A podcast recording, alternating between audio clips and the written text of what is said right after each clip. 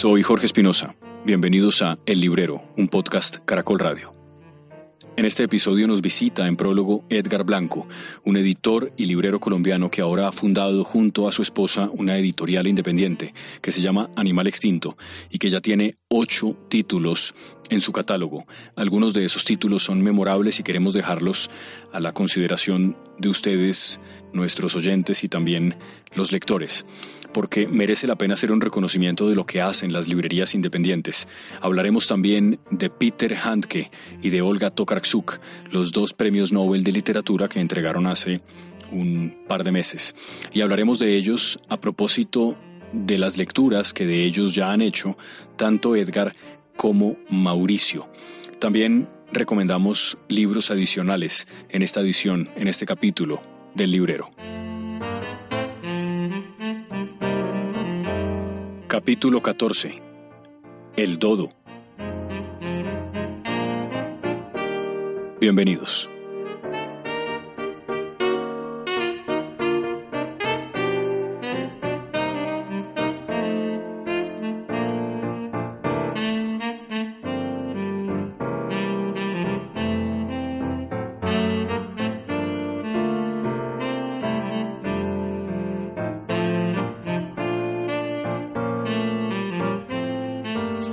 No lo dije. Y después se lo ganó y dije, uff, pucha, si hubiera hecho una apuesta. A mí me pasó con Peter Hanke que recién me dio el infarto de Alfaguara, me mandaron de regalo el del miedo del portero al penalti. Y empecé a leerlo y me pegué una aburrida. Y dejé de leerlo, no lo acabé, como muchos libros que no acabé en ese momento. Y hablando el otro día con Antonio García le conté eso y me dijo, pero usted sí será bien pelota, ¿no? ¿Quién va a leer después de un infarto a Peter Hanke? Entonces, lo tengo ahí encima de la mesa anoche. Ahorita estoy con Los Errantes de Tokarsuk y voy a seguir con ese a ver, a ver qué pasa. De Hanke sí es difícil, a mí me parece. O sea, pues tiene una literatura muy, muy rara, muy extraña porque no, no le apuesta casi a la trama, las descripciones son muy secas, ¿no? Pues en algunos libros, hay uno que sacó Alfaguara hace mucho que yo también traté de leer y no, y no terminé porque precisamente no pasaba nada. Pero este del miedo del portero del penalti es, a mí me lo demandaron en el 2012. O sea... Es que, además Hanke es famosísimo como dramaturgo. O sea, yo recuerdo que yo lo conocí primero porque hizo una obra que se llama El Público, que era como que hacía que la gente entrara al teatro y en tras escena estaba todo el, todo el grupo actoral y a través de unos micrófonos se levantaba el telón, creo que se levantaba un poquito. Entonces sabía que había unos actores en, tras el telón y empezaban a través de unos micrófonos a insultar al público, a decirle groserías. Y la obra tenía que acabar hasta que la última persona se fuera del, del teatro. La persona insultada. Insultada, Entonces, ese tipo de cosas fue que se hizo muy muy conocido, pero luego, por ejemplo, tiene esta, él fue de los pocos escritores europeos que defendió la causa o sea, que estuvo como muy pendiente de todo el, sí, en, términos, por ejemplo, de la guerra en Yugoslavia. Y, juzgaba, digamos, también en términos de cómo la OTAN había atacado Serbia y todos los precedentes que habían anteriores, em, digamos, de otras culpabilidades en las que Europa también había sido el promotor, digamos, de esos, de esos conflictos y fue de los poquitos que, que se manifestó en ese sentido, ¿no? Como en cierto sentido fue un poco como a favor de, de Serbia, ¿no? O de la Yugoslavia, no sé. Paréntesis literario para hablar de salud pública. ¿Cómo es eso del infarto? Yo no, eso no lo sabía yo. ¿O sí? Pues no sé. Yo no es que me la pase haciendo público mis enfermedades. No, pero... Pues hace unos años me dio un infarto. Sí. Y entonces eh, la gente de Alfaguara, muy querida, de Santillana, me mandó para mi, recuperación un poco de libros, entre los que estaba El miedo del portero al penalti. Pero ya nos dedicábamos a los libros. Claro, si esto fue en el 2012. Pero no había sido provocado. No, eso sí no, creo que, provocado por los libros.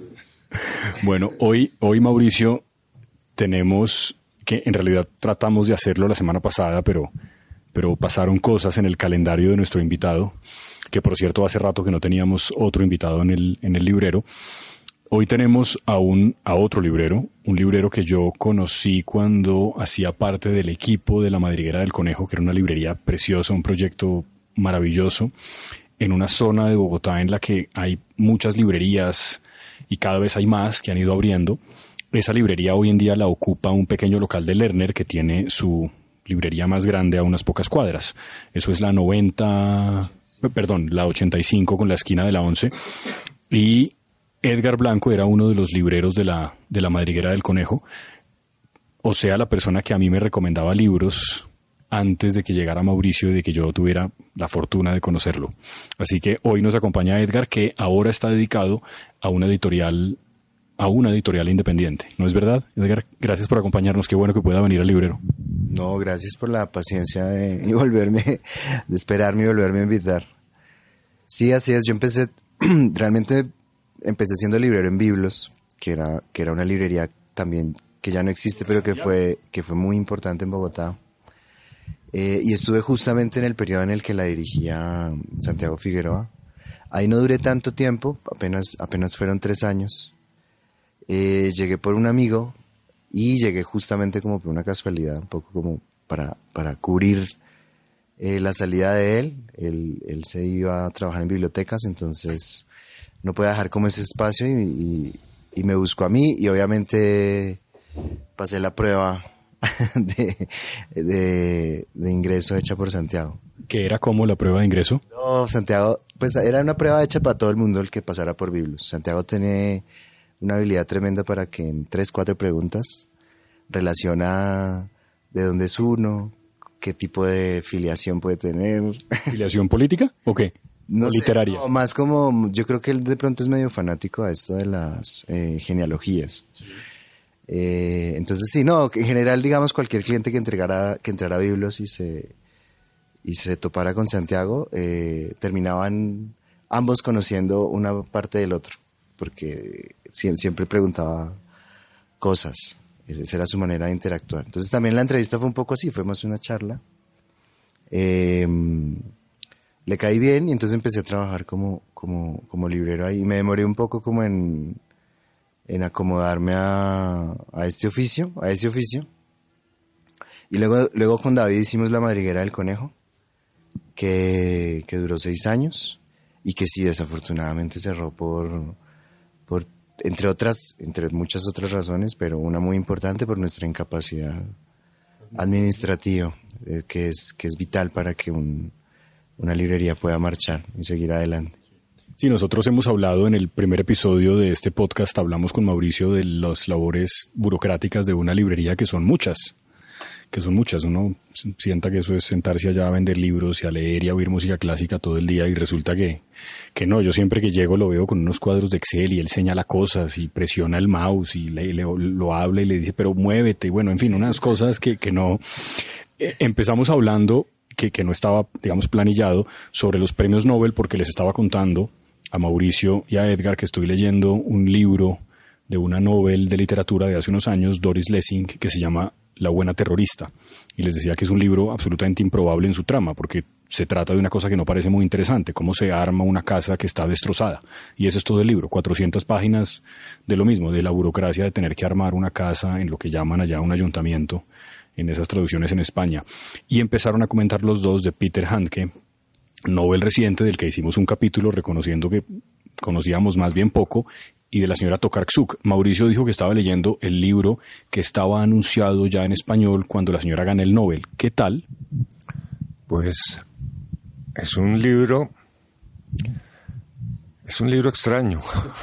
es un libro que no tiene trama, o sí la tiene porque está hablando de cómo errar por el mundo siendo viajero pero dentro de eso entonces empiezan a aparecer anécdotas, historias, pequeñas historias de un tipo que está llegando con su señora y su hijo a pasar unas vacaciones en una isla y de pronto la señora y el hijito se bajan del carro y se desaparecen y el tipo los busca y las busca y todo el mundo se moviliza para buscarlo y nunca los encuentra en una islita chiquita, ¿sí? Y después más adelante encontramos la historia de un personaje que se dedica a dibujar es anatomista, entonces dibuja el cuerpo humano con un detalle impresionante y así vamos encontrando cosas. Una mujer que está errando por, en, Rusia, en Moscú, a través de los sistemas de transporte, porque un día decidirse de su casa, o sea, no es, no es la novela que uno está acostumbrado a leer, que tiene pues un comienzo y un final y un, que va teniendo un desarrollo y van apareciendo personajes y uno va viendo los personajes. Aquí no, aquí son historias sueltas. Voy a ver en qué acaba. O sea, no sabemos si las historias están interconectadas entre ellas o no. No, no sabemos, pero no creo que estén interconectadas. No sé si más adelante, como las deja en, en puntos suspensivos, no sé si más adelante las remate o no. Pero no, no me parece que sea un libro que uno se siente y se lea de un tirón. Ah, debe ser que uno está mal acostumbrado. Sí, eso, eso puede ser. Hay libros que tienen esa característica. Este, en cambio, Doris Lessing, que es un libro muy agradable de leer una vez uno entiende qué es lo que ella está tratando de contar en una época de una gran crispación política en los territorios de Gales, del Reino Unido, pues de todo el, de Gales, de Irlanda del Norte y, en los territorios, por supuesto, británicos. El libro es en Londres, pero pues es un grupo que está considerando, anarquista, que está considerando si se va a unir al IRA o no, pero sobre esa discusión política que uno supondría sería más interesante, no hay mucho, es más como esa construcción de la casa. Y decía Edgar, antes de entrar en editoriales independientes, una cosa que tal vez es cierta, y es que ganarse un Nobel tampoco garantiza que usted vaya a ser muy leído. no, ahí hay un efecto que siempre es inmediato, justamente por obtener el premio. Hay, hay una dicha muy grande en, en que, digamos, la, la, Academia Sueca muchas veces pues tiene los ojos puestos también en unas geografías y en unos autores que normalmente en lengua española no, no, se, no se conocen. Entonces, gracias a ello, por ejemplo, pues qué sé yo, uno tiene la oportunidad de leer eh, autores como Moyan o, ¿no? O, rescatar de cierto olvido a Jelinek, otra escritora austriaca. Eh, pero efectivamente después de que pasa el año, o sea, una vez se renueva el Nobel, vuelve a entrar esta, esta moda de muchos lectores de querer estar actualizados y entonces ese tipo de obras como la de Doris Lessing vuelve y queda un poco como en el, como en el olvido. Incluso pensaba ahora qué tan fácil es conseguir el libro que mencionas en las librerías. Bueno, el de la buena terrorista sí, solamente por una razón y es que han sacado una edición nueva que está muy bonita, por cierto, con premios Nobel en ediciones de bolsillo a unos precios muy razonables. Y el de Doris Lessing que eligieron es ese, el de Faulkner es El ruido y la furia, confesión de un lector. No he podido con ese libro. No, no llego a la página 20 y nunca entiendo qué estoy leyendo. No, ¿Estoy loco, Mauricio? No, no sé. O, es un libro con una manera de narrarse que, que lo reta a uno mucho. Mire, yo creo que Faulkner no es un autor fácil de leer, es un autor eh, sumamente exigente con el lector, pero uno, una vez que uno se deja agarrar por esas exigencias y se entrega a esa exigencia, a mí me parece maravilloso. Y ese libro del, del sonido y la furia o el ruido y la furia, tiene varios nombres en las traducciones, a mí me parece maravilloso. Pero si usted se fija, y no sé qué opine Edgar, pero si uno se fija en, en, todas las novelas y cuentos de Faulkner, pues lo que prima es mucho esos monólogos interiores largos, largos, largos, largos, largos, largos, y se acaba el monólogo y engancha con lo que había dicho 40 páginas atrás, por decir algo pero, pero me parece, a mí me encanta Faulkner. Bueno, y yo no sobra recordar, cosa que creo que los lectores de García Márquez y de Vargas Llosa sabemos muy bien. Es más, diría yo que no hay tal vez ningún autor latinoamericano del boom que no haga una reivindicación de la lectura de Faulkner para su vida literaria, ¿no? Es como un tipo que leyeron todos de esa época. Sí, yo creo que, bueno, yo coincido con Mauricio. Yo creo que sí es muy exigente, pero también es se disfruta mucho. Ahora, eh, yo cursé la carrera de estudios literarios, por ende eh, me hicieron creer que hay mucho placer en las cosas difíciles. Entonces, sí, no, no, eh, uno, uno como, como un lector obligatorio, o sea, como al que le toca leer de manera obligatoria muchas lecturas, y sobre todo canónicas, pues hace un esfuerzo adicional muchas veces de resistencia con, con muchos textos. A mí, por ejemplo, me pasó con Proust, que no, que no es, eh, o no conozco que tenga, digamos, el caso de Faulkner es mucho más conocido en términos de que muchos lectores lo abandonan o muchos lectores también lo consideran muy difícil, pero con Proust hay por el contrario más bien un consenso en que se disfruta mucho y mi caso particular, en el momento en que lo leí, porque eso también hay que resaltarlo, ¿no? Los libros también, los libros nunca son el mismo libro y uno nunca es el mismo lector, eso, o sea, así tú acabas de leerlo y empiezas a leerlo inmediatamente, tanto la obra como el lector se transforman, entonces quizás también... Entonces, entonces, sí, sí, muy, sí, como una teoría interpretativa, pero, eh, pero sí, realmente creo que, creo que también hay obras que son, que quizás en este momento de pronto no, no es lo que uno, eh, con las que uno va a disfrutar mayormente o, va a entrar de manera más fácil. Y, pasados unos años, sí lo van a hacer. ¿A uno qué le enseñan en esa carrera?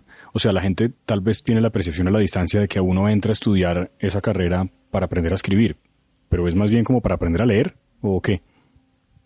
En mi época, eh, como carecíamos, es que además era improbable en esa época que existieran pregrados o formaciones académicas de escritura creativa. Hoy en día. dice mi época es como súper antiguo, ¿no? Pero no, tiene 35 años.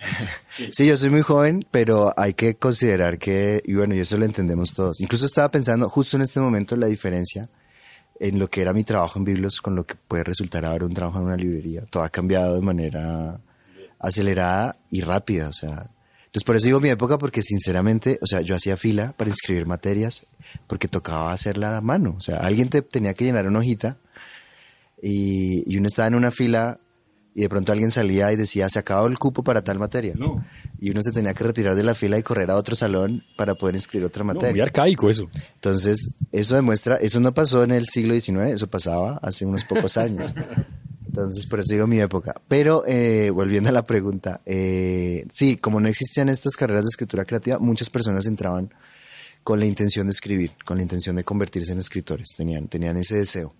¿Pero el nombre específico de la carrera era Estudios Literarios? Justo cuando yo entré lo cambiaron. Antes era literato, el título que se obtenía, y, y se transformó porque parece ser que no entraba como en los en los eh, programas como globales, como que esa, esa, titulación de literato que muchas personas tendrán, eh, como que no coincidía con, con, los programas más formales. Entonces le cambiaron a profesional en estudios literarios. Era un poco como antes, unos años antes, en filosofía y letras, y entonces la persona se graduaba con énfasis en filosofía, licenciado con énfasis en filosofía o con énfasis en letras. Los Andes ya, por ejemplo, es solo filosofía, o sea, la han separado las facultades. Y esa, ese interés de muchos por, volverse escritores se acababa probablemente a mitad del primer semestre. no solamente porque los profesores, en el caso de la Nacional, eh, insistían mucho en que esa carrera no era para eso, y que no iban a ver, digamos, dentro del programa ninguna materia que les enseñara a hacerlo, pese a que había profesores que eran autores, es decir, Recuerdo que había un profesor de teoría que era poeta, había un profesor de literatura latinoamericana que también escribía poesía, en fin. Pero pese a eso se hacía mucho énfasis en que la formación que se nos brindaba en la Universidad Nacional, desconozco los otros programas, eran para convertirse en investigadores, o sea, para trabajar el tema de la historia de la literatura, o en críticos literarios. Es básicamente esa era la, la formación. Ni siquiera se estaba hablando un poco como de las competencias lectoras. Ahora, eso dentro del campo profesional, pues es, es, inviable. La gran mayoría nos dedicamos a múltiples tareas, en las que afortunadamente también debido a la fragmentación de los oficios, los literatos tenemos ahora mucho más campo de acción que antes. Antes quizás uno solo se restringía a ser profesor, pero no, ahora hay, hay, hay, hay gente que trabaja en publicidad, hay gente que trabaja eh, en editor, por ejemplo, la, parte, digamos, del campo editorial ha crecido mucho. Eh, la, bueno, la parte académica también. Eh, pero hay, hay, digamos, muchas opciones en las que también ha sido interesante ver cómo esa formación en literatura ha capacitado muy bien a, diferentes profesionales para desarrollar tareas de lo que, de lo que salga, pues, que es un poco la actualidad laboral, ¿no? Sí, usted, porque yo no, no sé si es como, creo que lo hemos conversado en este podcast ya con otras personas que se dedican a la edición, bien sea de libros infantiles o, o editoriales independientes, que no sé si hace algunos años era muy improbable en la mente incluso del más optimista que estuviéramos hablando de que hay un montón de editoriales nuevas, cuando todo parecía que el libro estaba por lo menos el libro impreso o lo que sea estaba como en, un, en una caída y eso ese parece no ser el caso. Es decir, yo me sorprendo de la cantidad de editoriales que desconozco y eso que yo, digamos, paso mucho tiempo en librerías mirando cosas, no sé, y, a veces es como, como, ¿y esto de dónde salió? Sí, la, la, no, es cierto. Eh, nosotros, o yo en particular, siempre cuento esta, esta anécdota y es que justamente cuando trabajaba en Biblos, tenía mucho interés en ver unos libros de dos editoriales que hacían una labor diferente, que eran Laguna y La Silueta. Porque, ¿Pero por qué? Porque veía que hacían como unos libritos raros. Como que bueno, yo entre otras cosas quise llegar a La Silueta porque leía el blog de Lucas Ospina. Me parecía un tipo muy brillante, muy inteligente y supe que en Laguna había un libro que le habían hecho a él. Entonces, ese era como mi objetivo, o sea, como librero en ese momento, ver la posibilidad de pedir ciertos libros que no conocía que circularan eh, me pareció como lo más maravilloso, como, como poder hacer peticiones a título personal.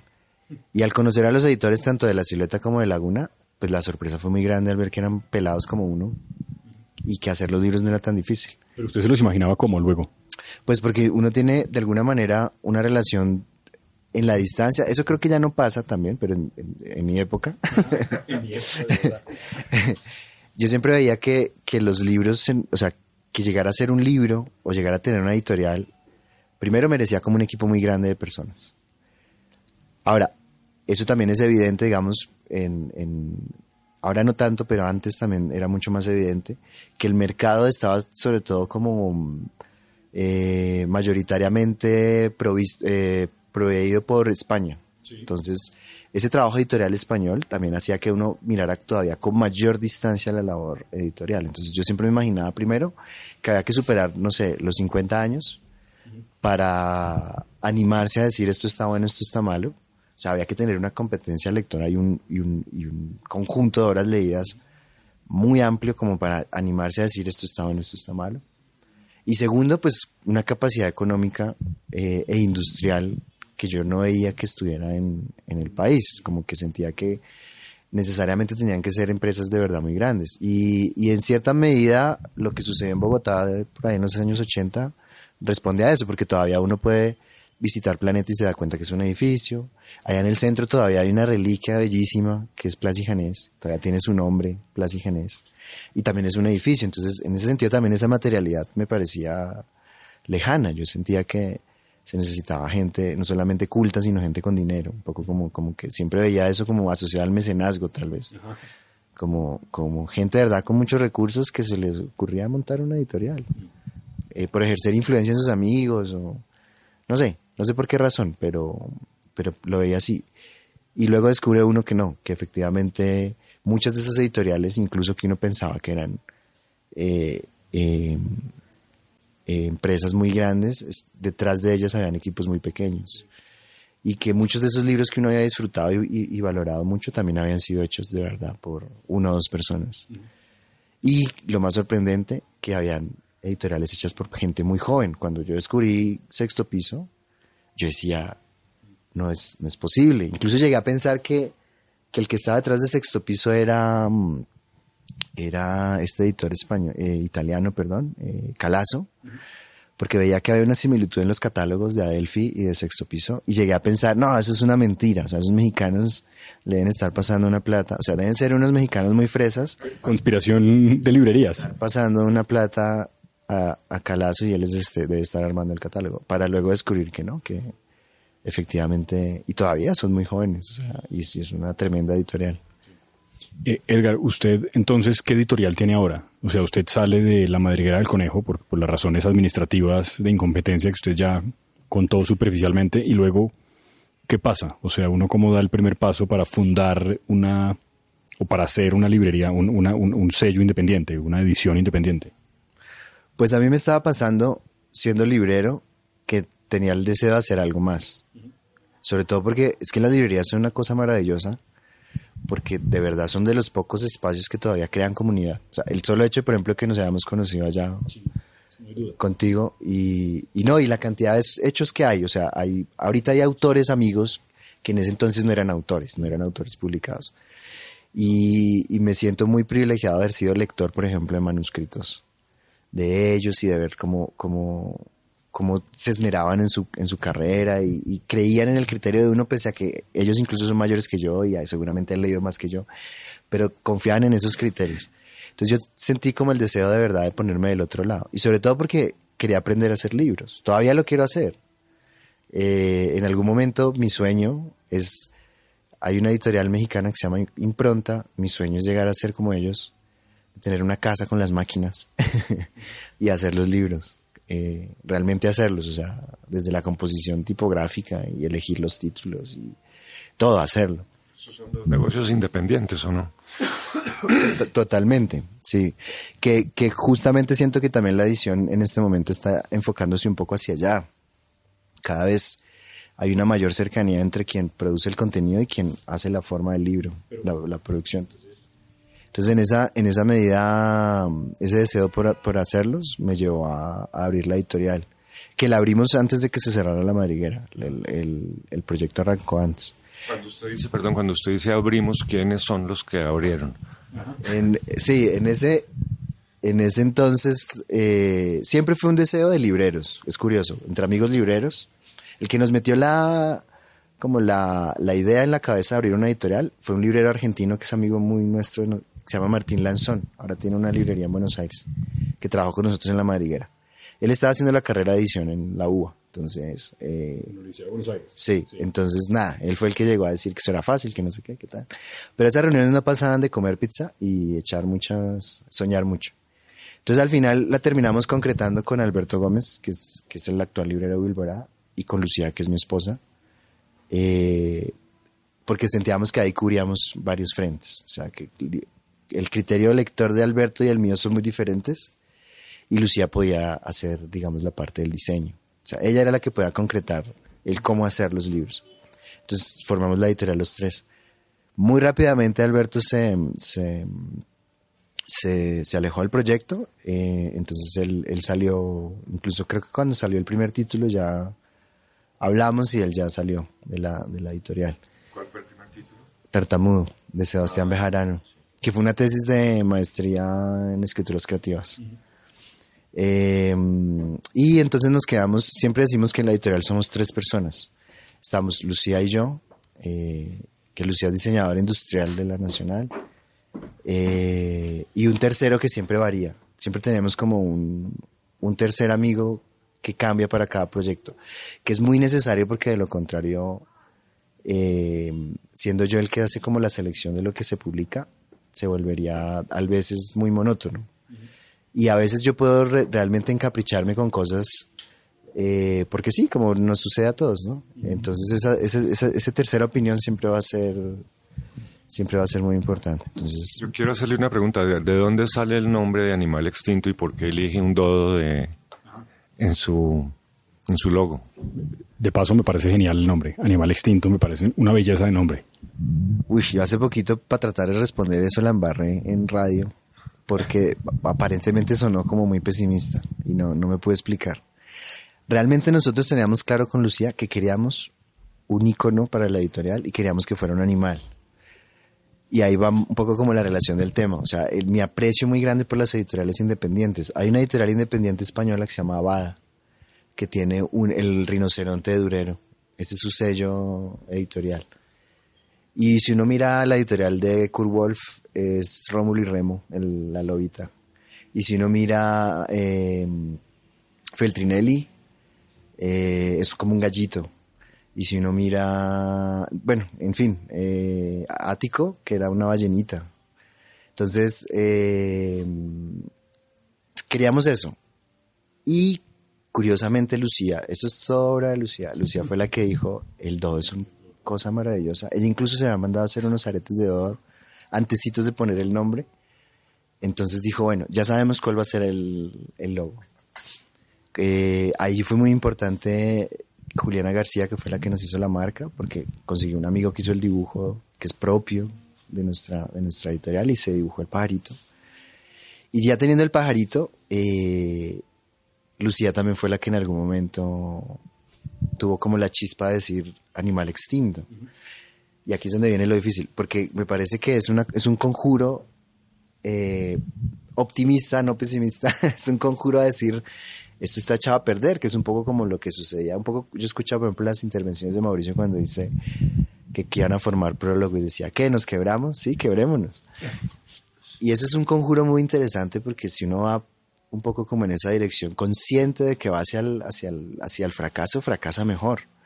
Eso es lo que quería decir, que es una frase de Beckett, ¿no? Fracasa, fracasa mejor. Entonces, poco lo hicimos así, que además en ese entonces también todas las editoriales tenían ese, esa, ese, esa aura de querer decir, vamos a quebrarnos, pero bien, porque sexto piso es un tipo saltando un sexto piso, acantilado es un señor que está en picada, no sabemos hacia dónde.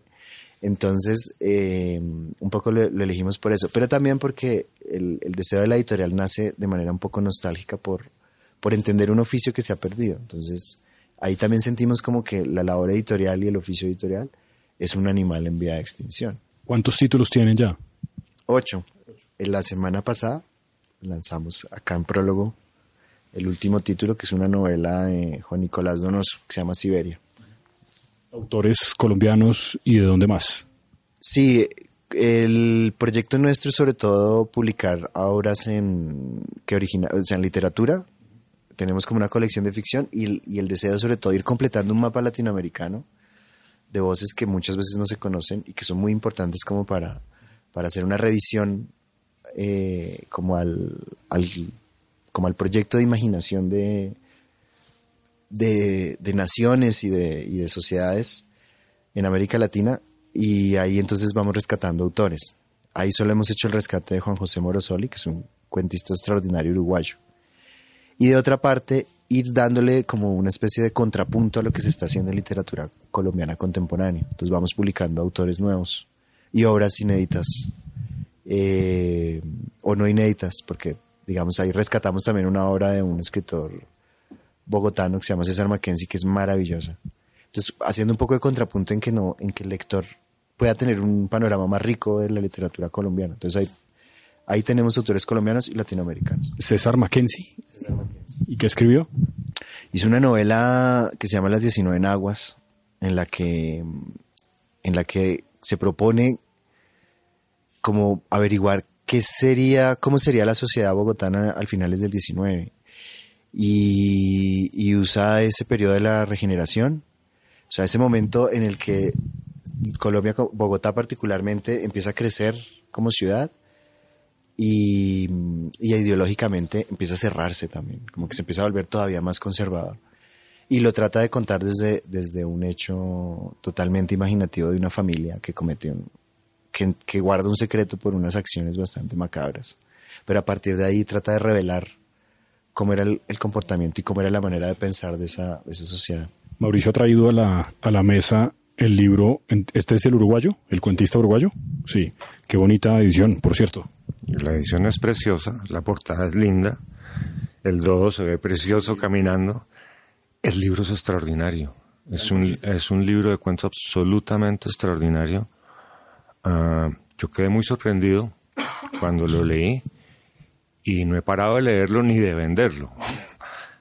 Yo tal vez conté la anécdota del, del peruano que un día llegó a la librería y me dijo que si venía en una misión, que él era de la Armada Peruana, que iba a una misión al Amazonas, que le recomendaron unos libros porque iba a estar tres meses en el Amazonas en esa misión. Yo le recomendé varios libros y le recomendé Tierra y Tiempo. Se los recomendé muy especialmente. Y bueno, se fue el peruano y pasó el tiempo y un día apareció en la librería otra vez. Y me dijo, vengo a darle las gracias por el libro que me recomendó de Tierra y Tiempo, pero le quiero decir que es que no siento que me lo haya recomendado, sino siento que usted me lo regaló. Muchas gracias.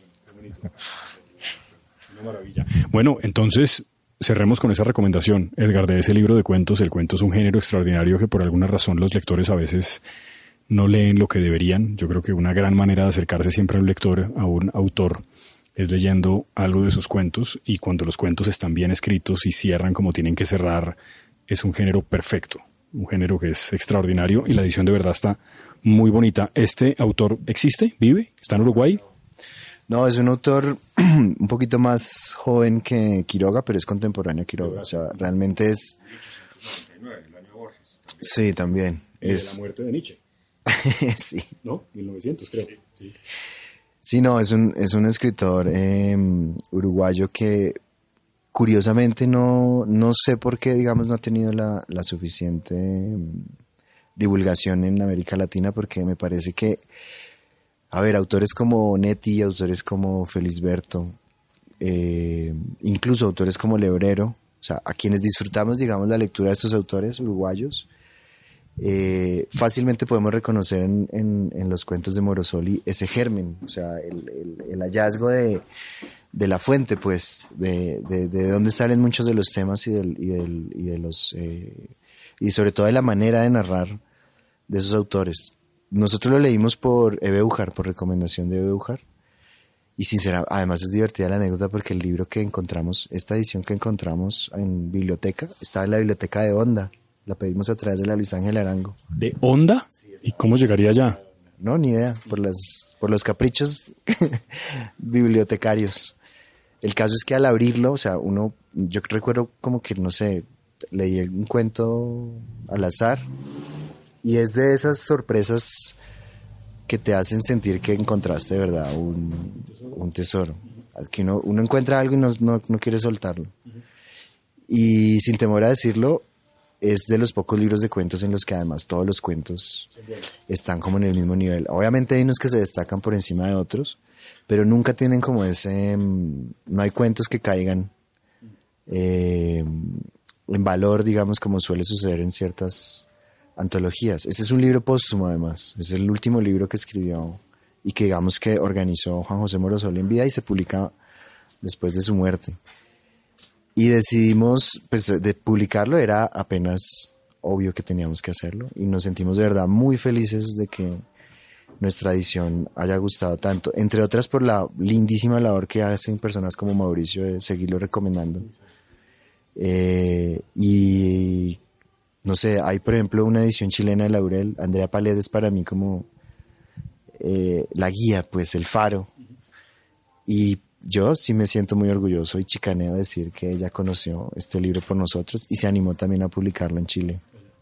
Sí, gracias a que lo leyó acá en, Colombia en nuestra edición. Entonces, realmente la invitación es a conocerlo, a leerlo. No necesariamente en nuestra edición, cuentos de él se encuentran en, en, en internet. Eh, evidentemente es mucho mejor tener, tener el libro.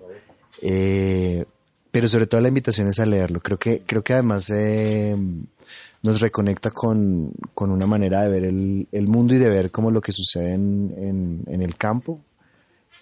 muy especial, ¿no? Es una, es una forma de volver como a, a sentirnos humanos. Es, es que es de una tiene un poder en ese sentido la mirada de Morosoli, tiene una forma de encontrar y de revelar como la grandeza de las personas en situaciones muy, digamos, muy sencillas o, muy, o, en las que aparentemente no, no se deberían demostrar esos, esos valores. Pues Edgar, gracias por venir otra vez a, a Prólogo y al librero. Este libro, además de verdad que la edición está muy bien y bueno, gracias por venir. Ojalá pueda volver cuando publique otra cosa que nos quiera contar. Este, esto es suyo también. Gracias, Edgar. gracias a, su merced por la invitación y a Mauricio. También conocido eh, por los lectores como el viejo Cascarrabias.